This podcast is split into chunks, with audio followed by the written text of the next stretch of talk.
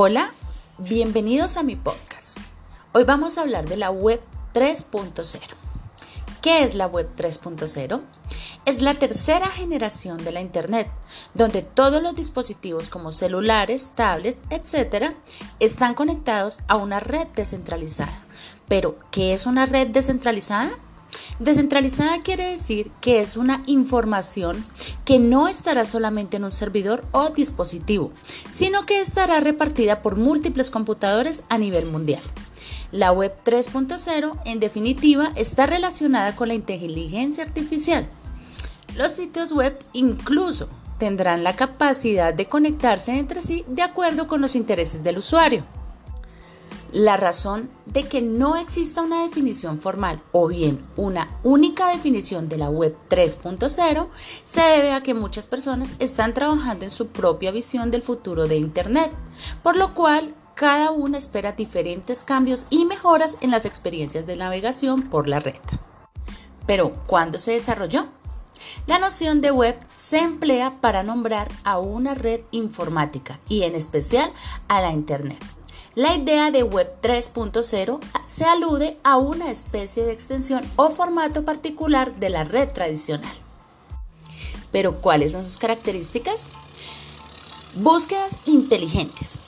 La Web 3.0 busca crear un nuevo sistema de clasificación de páginas web estrechamente ligado a las necesidades y características de los usuarios. De esta forma, al conectarse a Internet, los usuarios pueden disfrutar de una plataforma mucho más personalizada.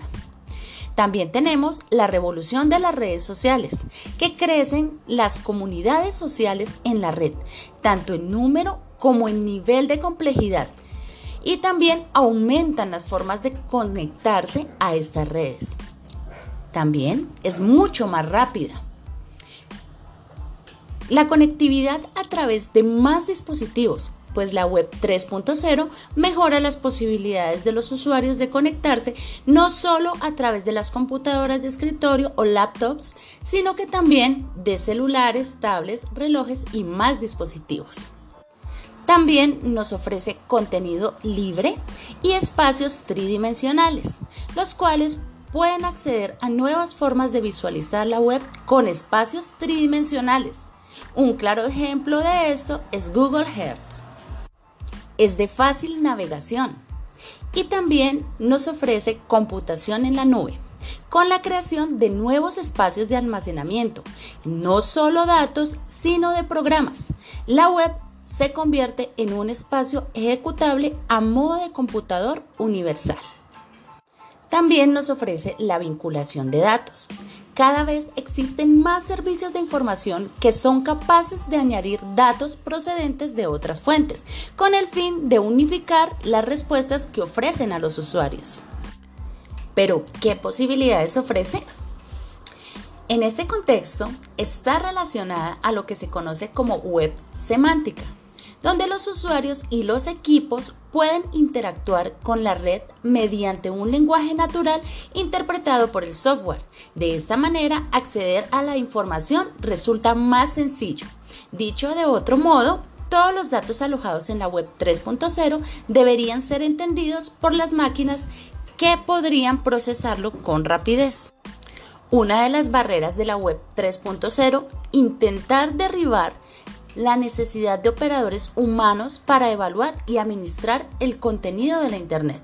Por esto no es nuevo, ya que varias compañías, entre las que se destaca Google, por su popularidad de los productos, llevan años investigando y desarrollando tecnologías de inteligencia artificial para volver la navegación cada vez más fluida y enriquecedora.